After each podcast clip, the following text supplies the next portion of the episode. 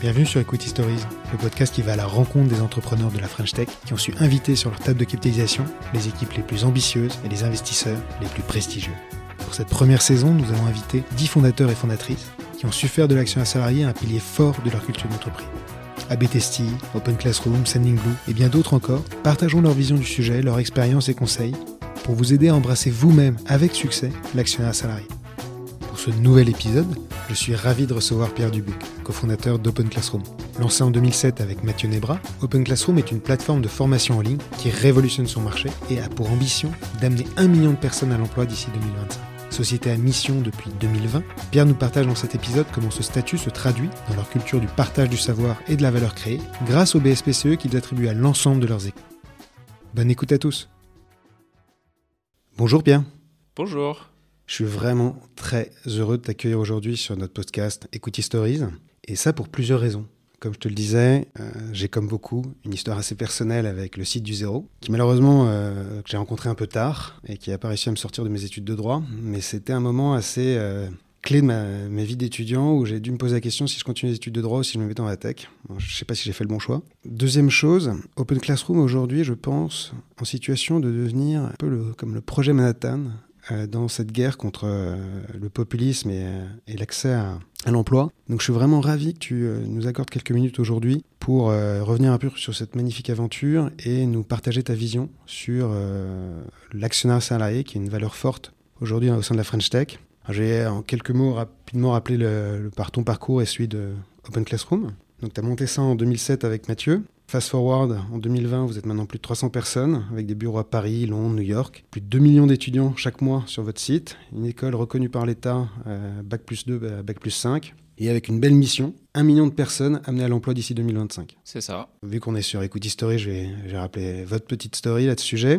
Une première levée avec Elven en 2012, une levée d'amorçage. Ouais. Et depuis, vous avez euh, bien progressé parce que vous avez fait une belle série B déjà en 2018 de 60 millions de dollars avec General Atlantic. C'est ça, General Atlantic, on a BPI aussi à notre capital, Citizen Capital qui est un fonds d'impact. Alors justement, à propos d'impact, vous êtes depuis 2012 une des euh, premières entreprises de la French Tech et une entreprise à mission. Et euh, bah, tu vas nous en parler un peu plus. Euh, Est-ce que tu peux nous dire aujourd'hui qu'est-ce qu'une entreprise à mission? Une entreprise à mission, c'est un statut en France, c'est un type d'entreprise qui est arrivé avec euh, la loi qu'on appelle la loi Pacte, qui est arrivée il y a deux ans à peu près. Et en fait, le principe d'une entreprise à mission, c'est de dire que l'entreprise, son but premier, est une mission que l'on définit mais c'est pas forcément de euh, maximiser les profits par exemple. Donc elle a ce qu'on appelle une raison d'être qui est un intérêt supérieur à tous ceux, y compris ceux des actionnaires. Donc nous en l'occurrence, notre mission, c'est de rendre l'éducation accessible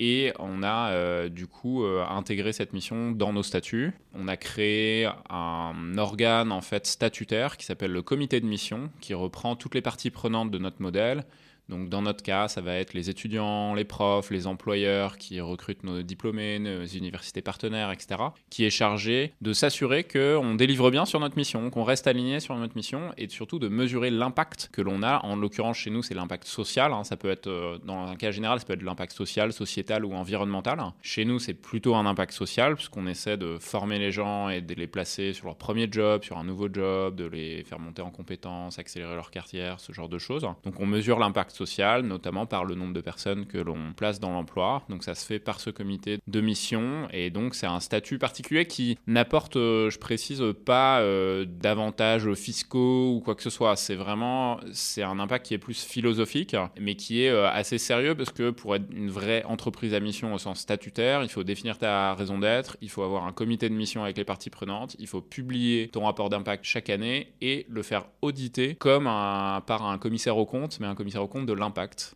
Et j'imagine que, vu que c'est dans les statuts, en principe, on pourrait venir contester des décisions de la société qui ne sont pas en accord avec euh, ces missions. Tout à fait, ouais, c'est un engagement euh, statutaire, donc euh, qui est opposable Alors, euh, pour l'instant, il y a très peu de jurisprudence euh, dessus, parce que le statut est encore assez récent. Mais en théorie, effectivement, tu pourrais avoir une de tes parties prenantes qui viennent toquer à la porte en disant, en fait, tu n'as pas respecté ta mission de rendre l'éducation accessible ici et là, et il y a un préjudice, et donc on va, on va t'attaquer. Aux États-Unis, il y a un pendant de l'entreprise à mission qu'on appelle le Public Benefit Corporation, PBC, et hum, c'est l'équivalent. Et ça dépend en fait des États. Suivant où tu le fais, tu peux avoir euh, de l'opposabilité et donc un risque euh, de contentieux.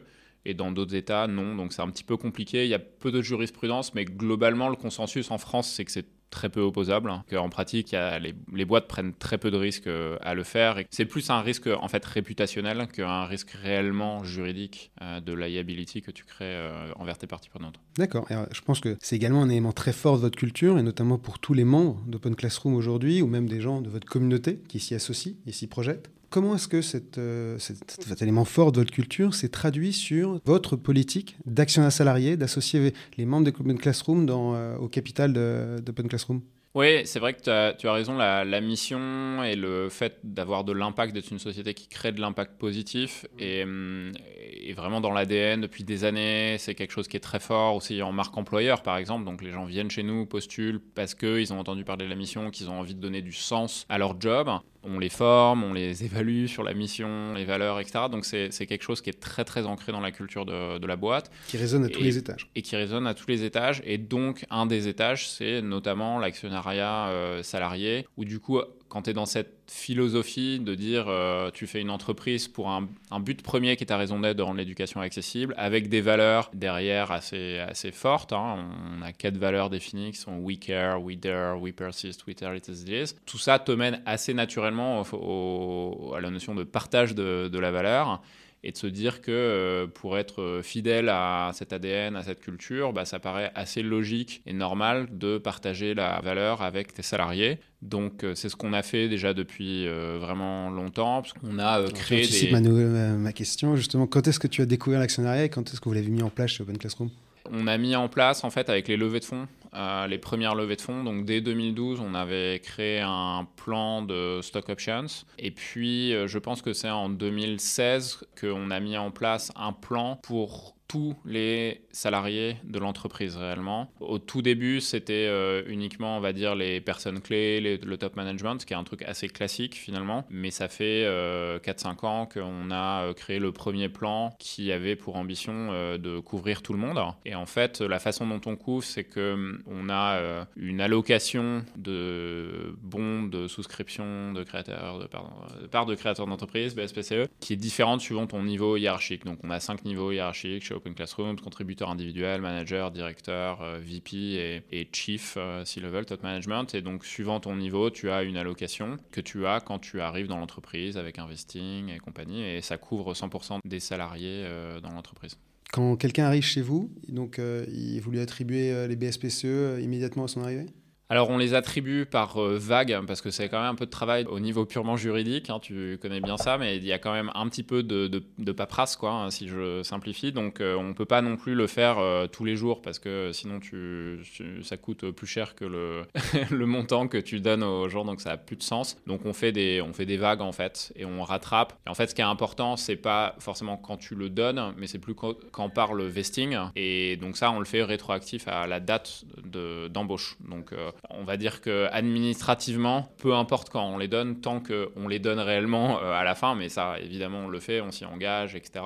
Et c'est juste un, calendrier euh, purement administratif pour pas le faire euh, toutes les semaines et le faire par gros batch tous les 3 à 6 mois à peu près. Mais effectivement, après, c'est calé sur ta date d'embauche et d'arrivée et ou ta date de promotion interne, parce qu'on a beaucoup de mobilité interne et de promotion en interne. L'année dernière, on a, on a pourvu 20% de nos recrutements en interne, en fait, en promotion, mobilité interne. Et du coup, dès lors que tu changes de niveau hiérarchique, tu vas avoir un top-up, en fait, tu vas avoir la, la, différence. la différence en plus au moment de ta, ta date de promotion. Ok, top ça. Comment est-ce que tu as réussi à communiquer? Parce que les BSPCE, tout le monde sait à peu près ce que c'est, mais en réalité, peu de personnes prennent vraiment la mesure du mécanisme. Est-ce que c'est des actions? Est-ce que, je peux en faire? Je peux les vendre Comment est-ce que tu as communiqué en interne sur, euh, sur tout ça et tu as rendu, euh, encore une fois, ce savoir accessible euh, en même de Open Classroom? Bah Ça, pour le coup, c'est notre métier. Donc, donc il y a une formation sur Open Classroom Il y a une formation sur Open Classrooms. En fait, il y a un cours qu'on a créé il y a plusieurs années qui s'appelle How do we work at Open Classrooms. Donc, c'est un cours sur la, boîte, sa mission, sa culture, son organisation, qui est très très détaillé, qui est public et que l'on envoie à tous les candidats dans les, au tout début du processus de recrutement. Et en fait, c'est un cours d'intégration, d'onboarding. Donc ça permet aux candidats d'apprendre un petit peu plus sur l'entreprise, euh, sa mission, son histoire, sa culture, ses valeurs, euh, l'organisation, les équipes, sa stratégie, etc. Enfin, c'est vraiment euh, très fourni. Et il y a notamment tout un chapitre sur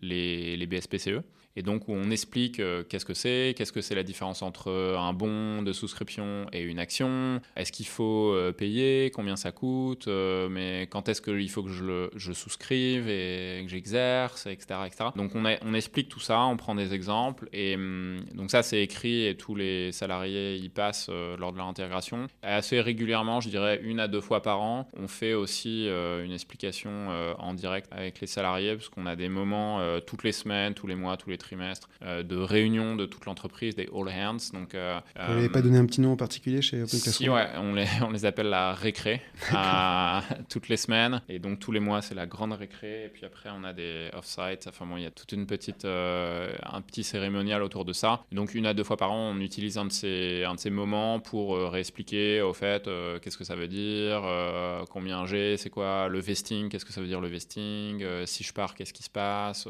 Enfin voilà, plein, plein, plein de questions assez euh, pratiques et faire comprendre euh, aux gens euh, de quoi il s'agit en fait, parce qu'effectivement, le niveau de compréhension du mécanisme par défaut, il est assez faible. Et alors justement, quel a été l'impact que tu as plus exactement ressenti sur les attributions de BSPC auprès des collaborateurs? Est-ce que tu sens que globalement tout le monde a compris? Est-ce que ça a bien accentué leur sentiment d'ownership à leur mission, l'adhésion Tu as des, des, Je pense mon, histoires? Mon expérience, c'est hum, il y a deux catégories de salariés. Il y a ceux qui comprennent ce que ça veut dire parce, parce qu'ils ont eu des expériences passées où ils en ont eu et ils ont touché de l'argent, ou pas touché de l'argent mais ils auraient pu. Euh, enfin, ils ont touché le, dispositif de très près. Et il y a le reste du monde. La première catégorie, en fait, quand tu l'as déjà touché et que tu as pris un gros chèque ou que tu euh, as manqué de prendre un gros chèque parce que tu n'avais pas le bon plan ou je sais pas quoi, bah tu regardes de plus près, tu poses des questions, tu peut-être que tu négocies et là tu, tu valorises vraiment et tu essaies de comprendre qu'est-ce qu'on t'a donné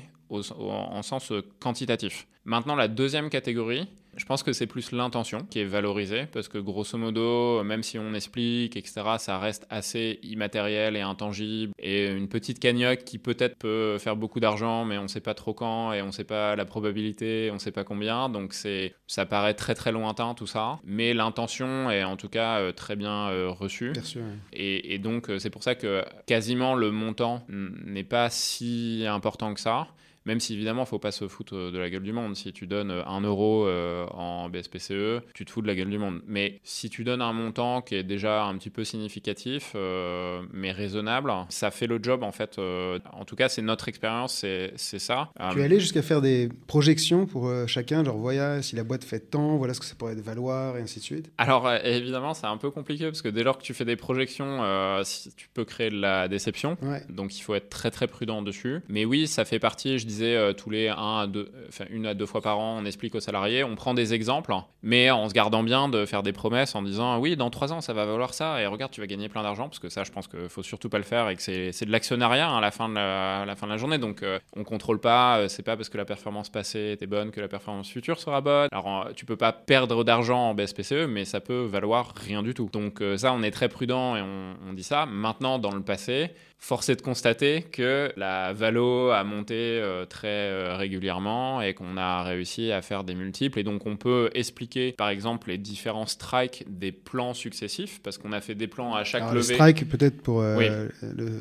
le... strike, c'est le prix, en fait, d'exercice du BSPCE. Le prix auquel tu vas ah. acheter l'action grâce à ton BSPCE. Exactement. Mm. Et donc, ce prix, évidemment, plus il est bas et plus entre-temps l'action monte, bah, plus tu vas gagner d'argent en faisant la différence entre les deux. Et ce qui se passe, c'est que quand on fait des plans successifs, bah, il y a plusieurs années, le prix par action de Open Classroom, c'est donc le strike était relativement faible parce que c'était une boîte euh, toute récente et on se crée, etc. Et puis progressivement, il a grimpé. Et donc, on a des salariés qui sont là depuis des années et qui ont euh, des bons qui sont assez vieux et donc qui ont des, des strikes assez bas et sur lesquels il y a des plus-values plus latentes qui peuvent être assez significatives, du genre, tu peux être à x3, x5, x10, x20. Ah bon, bah à x20, tu commences à. à faire tes comptes, à prendre ta calculette. Voilà, à x20, tu commences à prendre ta calculette et à regarder combien ça, ça représente d'argent, c'est clair. J'ai vu que vous aviez donc des bureaux à Londres et aux États-Unis. C'est des marchés dans lesquels euh, le niveau de maturité sur le sujet de l'action salarié, les stock options, est un peu plus élevé. en France, clairement, en France, on a cette histoire très classique où euh, le salarié, le candidat va te demander si plutôt s'il y a des tickets resto plus que des BSPCE. Et alors que là-bas, en Angleterre, aux États-Unis, euh, ils savent très bien ce que marchent les stock options. il y a des, des pratiques assez matures. Est-ce que vous avez réussi à aligner les attributions faites en France avec les attributions faites en Angleterre et aux US vous avez dû vous adapter à chaque, pays pour l'instant, on les a alignés. Je ne sais pas te dire si euh, c'est quelque chose qu'on va réussir à tenir dans la longueur, notamment parce que, par exemple, aux États-Unis, c'est aussi assez fréquent qu'au lieu d'avoir euh, une allocation en valeur absolue euh, selon ta, ton niveau hiérarchique, ce soit plus, par exemple, en pourcentage de ton salaire. Du genre, tu as tous les ans 20% de ton salaire en stock options, ce qui est un mécanisme assez différent à opérer que celui qu'on a fait et qui n'est pas très courant en France. Il existe, mais c'est assez rare en fait. Donc pour l'instant, on a aligné sur ce que tous les pays sur ce que je t'ai dit. Et donc on, attribue aux UK et aux US des équivalents des BSPCE sur le même, euh, le même fonctionnement. Est-ce que c'est quelque chose qu'on va pouvoir euh, tenir dans la longueur? Euh, Je ne sais pas encore le dire. On n'a pas assez de recul. En tout cas, ça fonctionne aujourd'hui, mais c'est pas complètement impossible qu'on ait à revoir ça pour la boîte s'internationalisant de plus en plus s'unifier sur euh, le standard euh, global hein, plus que le standard euh, français. Bien sûr. C'est que c'est un vrai challenge pour toutes les scale-up françaises. Que le fait qu'on ait souvent des plans moins structurés, avec un niveau de maturité moins élevé, fait que on quand on s'exporte et qu'on ouvre des bureaux à l'étranger, on a cette difficulté de s'adapter aux attentes, notamment aux États-Unis où les demandes sont sans commune mesure. Avec, ouais. les demandes peuvent être complètement. tu rajoutes un zéro. C'est ça. un bon x10 minimum. Et euh, là, maintenant que ça fait pratiquement euh, bah, plus de 8 ans que vous opérez un plan de BSPCE, parce que euh, avec la première, les premières attributions dès 2012, quelles sont été, les, tu penses, tes principales erreurs sur lesquelles tu as apprises et que peut-être avec ton expérience pourrait pas profiter à, d'autres pour pas les faire justement? Je pense que la, la première erreur, c'est qu'au début, on n'avait pas vraiment de plan. Et donc, on donnait de façon euh, arbitraire euh, à l'un et, pas à l'autre, plus ou moins, euh, avec des dates différentes, etc. Alors évidemment, on n'était pas complètement idiot, on essayait de faire un truc un peu cohérent, mais c'était quand même un petit peu de gré à gré, à chaque fois il y avait un peu de négo, etc. Ça, on a arrêté il y a plusieurs années, on a fait un plan très structuré avec des règles très claires qu'on a écrit, qu'on a fait valider par notre board et euh, ensuite, on a dit, euh, voilà, c'est ça le plan. Et on a été assez ferme et discipliné pour respecter ces règles, parce que tu peux vite être tenté de dire, oui, mais pour telle personne, mais en fait, il demande ça, et si on lui donne pas, en fait, il va pas être content, il va partir, ou alors on va pas l'avoir. Enfin bon, bref, il y a toujours des exceptions que tu pourrais faire. Et on a été discipliné en disant, non, on fait pas d'exception parce que euh, en fait l'équité de traitement en interne est plus importante qu'un cas individuel et je pense que ça, c'était vraiment bien de, de, faire ça. Et donc, on est passé d'un monde où euh, ça devenait vite le bordel à un monde qui est très discipliné et du coup, tous les gens sont traités de façon euh, équitable. Donc, plus lisible pour chacun. C'est plus lisible, mm. tu sais à quoi t'attendre. Tu as une promotion, boum, euh, tu as un peu plus. tu es recruté, boum, tu as, as, des stocks qui correspondent et, et, les gens de la même niveau de classification ont la même chose, ils ont été traités dans les mêmes conditions, etc. Donc, ça, c'est vraiment un retour très positif. Après, euh, le finalement, ça serait donc de partir directement dès le départ sur un truc très structuré, ou du moins suffisamment structuré pour ne pas connaître l'exception. Si je devais euh, effectivement euh, remonter une boîte euh, depuis le début, aujourd'hui, je pense que je ferais assez vite un plan assez structuré. Ça n'a pas besoin d'être compliqué, mais dire voilà, il y a trois niveaux hiérarchiques et au niveau 1, je donne 20, au niveau 2, je donne 50 et au niveau 3, je donne 100. Je, je sais pas, ça peut les chiffres importent peu, en fait, chacun fait sa sauce. Mais déjà, expliciter ces règles, de les, de les mettre par écrit, en fait, ça résout quand même pas mal de problèmes. Puis surtout d'être discipliné pour les respecter. C'est ça le plus important quasiment, parce que tu vas être très vite tenté de dire oui, mais dans ce cas précis. Voilà, donc ça c'est important. Et puis après, euh, au fur et à mesure que le volume grossit, enfin là on est 300, on recrute encore 100, euh, 200 personnes, donc ça va quand même assez vite. Et donc tu as euh, des gens qui arrivent, des gens qui partent, des gens qui sont promus. Il y a toujours du mouvement, donc la table de capitalisation elle change tout le temps. Et en fait, ça devient vraiment un travail de gérer ça. Et vous n'êtes pas encore à Compenben chez on a en partie une personne sur Compemben, mais c'est des, fonctions qu'on est en train de muscler de, plus en plus, clairement. Et notamment, il y a toutes les règles de traitement. Bah, quand, est-ce que tu attribues des nouveaux bons euh, pour une promotion Qu'est-ce que tu fais en cas de départ euh, des, choses comme ça. Et ça, ça devient de plus en plus difficile à opérer. ce qu'on a fait, en fait, c'est d'essayer aussi, euh, dans le plan d'attribution, de mettre des fenêtres de tir administratives pour pas être en permanence obligé de faire la paperasse euh, juridique et de se dire euh, ok on accumule et tous les six mois on purge tout d'un coup mais ça permet d'un peu optimiser euh, ton travail juridique de droit corporate toute l'exécution du secrétaire juridique là, toutes ces opérations ça, c'est, en fait c'est très très très chronophage, mm. puis en fait tu as plein d'incidences. Des fois il faut un rapport du commissaire au compte. Pour avoir le rapport du commissaire au compte il faut une, un rapport du CAC il du faut conseil. le rapport du conseil. Il faut un arrêté comptable euh, aussi, euh, de moins de 6 mois. Enfin, en fait, tu vois, assez vite, quand tu mets le doigt dans l'engrenage, tu te rends compte que ça a plein de dépendances et que ça peut vite coûter assez cher parce que tout ce petit beau monde, il faut les payer. Bah, évidemment, ils font pas des rapports euh, gratuitement et donc c'est mieux de, de regrouper pour pas passer sa vie à faire ça les deux conseils, euh, structurer et essayer de caler les fenêtres d'exercice, si j'ai bien compris, de façon à ce que ne pas être confronté à des exercices à, tout va. Exactement, les caler les fenêtres d'exercice et aussi euh, les moments où tu attribues. Donc euh, tu attribues de façon régulière, mais relativement espacée par batch. Mm. Donc tu peux le faire tous les trimestres, tous les six mois ou même juste une fois par an. En fait, à la, à la rigueur, ça, ça suffit au démarrage. C'est ce qu'on a fait au début, on faisait une fois par an. Et, et puis après, sur l'exercice aussi, on fait des fenêtres de tir. Tu peux pas exercer n'importe quand dans l'année parce que sinon c'est une augmentation de capital et c'est juste énormissime pour prendre euh, parfois euh, un chèque de 2000 euros dans la société, tu as 20 000 euros de frais, enfin j'exagère un peu mais c'est un peu ridicule en fait. Ok. Et euh, tu mentionnais justement euh, les exercices. Depuis 2012, euh, à ma connaissance, vous n'avez pas opéré de grandes fenêtres de secondaire encore. C'est plus à chaque fois du one-shot. Comment est-ce que tu vois aujourd'hui, vu que quand même on sait que la course à l'IPO prend en tous les cas pas mal de temps et que la vie des BSPCE malheureusement est pas infinie et que les gens n'attendent pas toujours jusqu'au l'IPO. Quelle est ta philosophie par rapport à cette tendance qu'on voit apparaître de proposer des fenêtres de secondaire Comment ça s'est passé chez Open Classroom sur le sujet?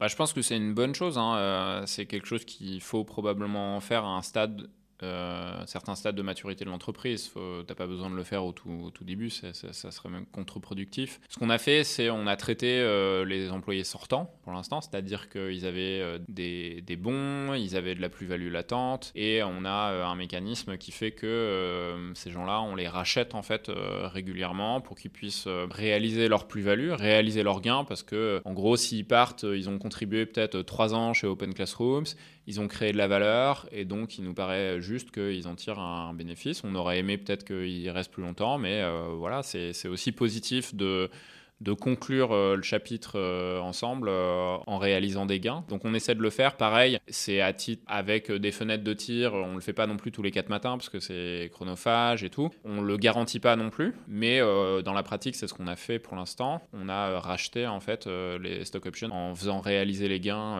à l'employé sortant. Et ça, on le fait racheter par généralement des actionnaires existants, quoi. En gros, autour la autour de la table. Et puis ce qu'on n'a pas fait encore, c'est des tours de secondaire pour les employés existants mais c'est quelque chose auquel on réfléchit parce que c'est vrai que, euh, je disais tout à l'heure, bah, ceux qui sont là depuis euh, quelques années, ils commencent à avoir aussi de la plus-value latente euh, qui devient de plus en plus significative. Et donc, il paraît légitime qu'ils aient envie d'en d'en réaliser au moins une partie. Et donc ça, c'est un truc assez classique quand tu deviens un peu mature, late stage, à une phase où tu as des gens qui peuvent assez facilement gagner des dizaines de milliers d'euros, peut-être même des centaines de milliers d'euros, et, ils sont un, un, cycle dans leur vie perso qui fait qu'ils veulent acheter leur appart, ou, ils ont des enfants, ou un mix de tout ça. Et ça a du sens de dire, tiens, peut-être que tu peux réaliser 25% de tes gains, et c'est pas forcément que la personne va être désengagée, pas du tout en fait. mais ouais, c'est quelque chose qu'on n'a pas encore mis en place, ça, mais auquel on réfléchit et qu'on va être amené à mettre en place. Top parce que c'est vrai que sur le marché français, ça reste encore euh, très one shot euh, et on n'a pas la même pratique euh, aussi, on va dire, commune qu'il y a dans les pays anglo-saxons sur le sujet. Pierre, vraiment un grand merci. C'était vraiment génial que tu partages un peu toute cette expérience sur le sujet. C'est vrai que l'action salarié, je pense, a vraiment une résonance particulière chez Open Classroom au regard de votre mission. Et, et donc c'est vraiment top. Et je te remercie beaucoup. Et je te dis à bientôt. Merci. Equity Stories, c'est fini pour aujourd'hui, mais nous revenons très bientôt avec un nouvel invité. Si vous avez aimé ce podcast, vous pouvez le noter 5 sur 5 sur votre plateforme préférée afin de permettre à d'autres de le découvrir. N'hésitez pas à nous faire remonter des commentaires ou toute demande particulière sur ce que vous aimeriez entendre dans le podcast. On fera tout notre possible pour y répondre.